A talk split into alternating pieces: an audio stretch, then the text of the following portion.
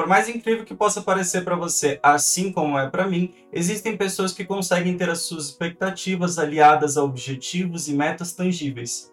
Mas para algumas pessoas, incluindo eu, talvez você, as expectativas nos levam a uma situação irreal, inalcançável e cada vez mais difícil. E, bem, a frustração é certa. Eu me pego pensando diversas vezes sobre a quantidade de momentos e situações onde eu estabeleci metas que não eram alcançáveis. Talvez você já tenha visto ou ouvido o meu conteúdo sobre o 10 não é suficiente. E eu recomendo que antes de assistir esse vídeo ou de ouvir esse podcast sobre essa questão das expectativas, você dê uma olhada nesse outro conteúdo, porque a linha que nós vamos seguir é muito semelhante. As expectativas que nós estabelecemos muitas vezes superam a nossa capacidade, muitas vezes superam o momento em que a gente está psicologicamente, o, a estabilidade que a gente tem em determinada situação ou área da nossa vida, e a gente acaba se frustrando eu muitas vezes me encontro em situações onde eu coloco uma expectativa muito alta em alguma coisa. Em uma conversa com uma amiga que eu espero muito que ela esteja me ouvindo ou me assistindo, a gente falou sobre essa questão das expectativas. O quanto é frustrante a gente estabelecer metas que a gente sabe que é muito improvável que a gente alcance, mas que quando a gente chega naquele momento e não alcança, a gente se frustra da mesma forma, mesmo sabendo isso desde o princípio. E, cara, eu, eu tava falando para ela sobre essa questão de, tipo, a gente estabelece metas, a gente estabelece uh, expectativas no geral com coisas que nós não podemos controlar. E se a gente for ver, a maior parte das pessoas que tem essa necessidade, que tem esse costume de estabelecer expectativas altas sobre as coisas, são pessoas muito controladoras. Eu sou uma pessoa extremamente controladora eu não no sentido de que as pessoas façam o que eu quero simplesmente por mandar, mas fazer o que eu quero porque eu acho que aquilo é o melhor para aquela pessoa. E isso é uma posição muito autoritária, uma posição que não nos cabe, quanto indivíduos, achar o que é melhor para o outro. Não faz sentido, na minha vivência, eu querer determinar o que o outro deve fazer ou não, para que seja bom para ele, sendo que eu estou vendo pela minha perspectiva, pelo meu prisma. E a partir do momento em que nós somos muito controladores, nós estabelecemos metas, às vezes metas que não são alcançáveis, não são um trajeto saudável, né? Por exemplo, eu vou dar um exemplo sobre o meu canal uh, na Twitch, né? Para quem para quem me conhece há algum tempo, para quem sabe um pouco mais do meu trabalho, eu faço lives de jogos na Twitch. Esse mês que eu estou gravando nesse vídeo, que é o início de fevereiro, eu estou completando sete meses de canal. E assim, em sete meses, lá no início, eu já planejava ter tipo mil seguidores, já planejava ter uma receita mensal muito maior do que a que eu estou tendo hoje. E daí, agora olhando para trás, eu percebo o quanto eu fui enganado por mim mesmo de uma perspectiva, de uma expectativa, de uma situação que no momento em que eu planejei, eu já sabia que era muito improvável de alcançar. Uh, não por conta minha exclusivamente, mas por conta de um, uma gama de situações, por estar começando, por estar aprendendo como fazer live, por ter um público que eu preciso alcançar, as pessoas não simplesmente caem de paraquedas em grandes grupos, elas aparecem aos poucos e você tem que encantar, você tem que fidelizar essa pessoa.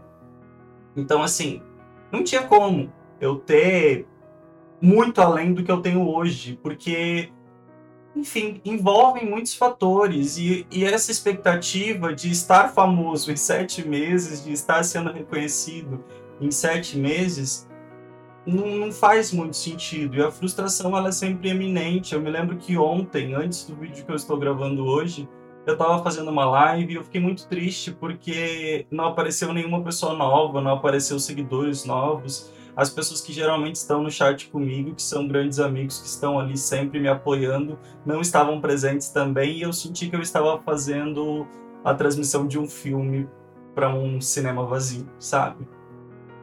E daí, quando a gente pega essa situação, e eu espero que você consiga adaptar esse meu relato para sua vivência, para os seus momentos, e a gente pega e olha assim, cara, eu tô querendo controlar o futuro.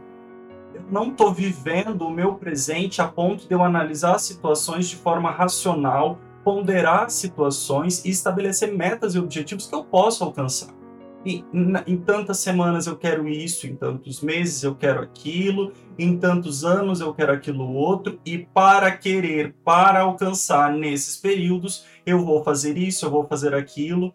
Você entende que quando a gente está tão focado na expectativa, no que vai acontecer, a gente está falando do futuro, que é algo incerto, que depende de inúmeros fatores, principalmente se nós não estamos falando de uma expectativa sobre o seu corpo, por exemplo. Vamos falar que uma expectativa de você alcançar um corpo X em tantos meses, ela depende muito do seu esforço, do seu empenho, porque, digamos, a academia está sempre lá, a alimentação, sabe? É algo que depende muito mais de você do que qualquer outro fator externo. Mas quando a gente tem essa necessidade de controle, quando a gente vive muito no futuro, nós estabelecemos expectativas que querem controlar o outro. A minha expectativa ao fazer uma surpresa para o meu namorado é que ele ame, é que a gente tenha um sexo maravilhoso, é que a gente se reconcilie. A minha expectativa ao tirar um 10 na faculdade é que meu professor me parabenize, que ele me use de exemplo na aula. Você entende que a gente está envolvendo tanta gente nessas equações e querendo controlar a reação dessas pessoas, a ação dessas pessoas e como o desenrolar das coisas vai acontecer. E tipo, mano, será mesmo que nós somos tão inocentes assim a ponto de não perceber que nós estamos nos enganando, mentindo para nós mesmos, sendo aquela pessoa que cria desculpas, sabe? Eu me lembro que eu estava ontem conversando com a minha psicóloga em terapia e ela falou sobre a, a pessoa dentro de um relacionamento que é atraída, né? O esposo, a esposa sai às 17 horas do trabalho, mas chega meia-noite em casa e essa pessoa desenvolve um monte de desculpas, tá trabalhando até tarde, tá ocupado, é uma pessoa tão trabalhadora, desenvolve, né, um monte de situações, um monte de esperanças relacionadas a, a, dificuldade que ela tem de aceitar que muito provavelmente é, existe algo que não está sendo contado para essa pessoa. Pode ser uma traição ou algo do tipo. Então, a, a gente faz esse mesmo processo conosco. A gente fala que quando a gente tirou um 10, ah não, isso daqui é a prova de que se eu tirei um 10, eu vou tirar um 10 em todas as matérias nesse semestre. Ah não, se eu dei um presente de uma camiseta para o meu namorado, certamente se eu der para ele uma camiseta e um shorts, ele vai amar muito mais. A gente mente constantemente para nós mesmos a fim de esconder a nossa dificuldade de planejamento, a fim de esconder a nossa dificuldade de perceber que talvez o nosso presente não nos agrada. O meu dia hoje não me agrada, então eu preciso fazer uma perspectiva de um futuro eu nem sei planejar como eu vou chegar lá. Eu olho para isso, para essa situação e essa necessidade de controle, as expectativas irreais, as mentiras que eu conto para mim mesmo. E eu lembro de quando eu gravei o vídeo barra podcast O 10 não é suficiente. E eu percebo que muito do que eu trago aqui no meu conteúdo, seja no, no YouTube, caso você esteja me assistindo, seja no Spotify, caso você esteja me ouvindo, muito do meu conteúdo é sobre a minha dificuldade de aceitar que eu preciso rever certas coisas.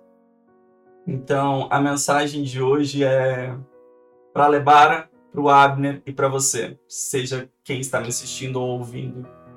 A gente precisa planejar objetivos, metas para alcançar algo no futuro de forma lógica, tangível e real esperar que no futuro um milagre aconteça não só é improvável, como uma mentira.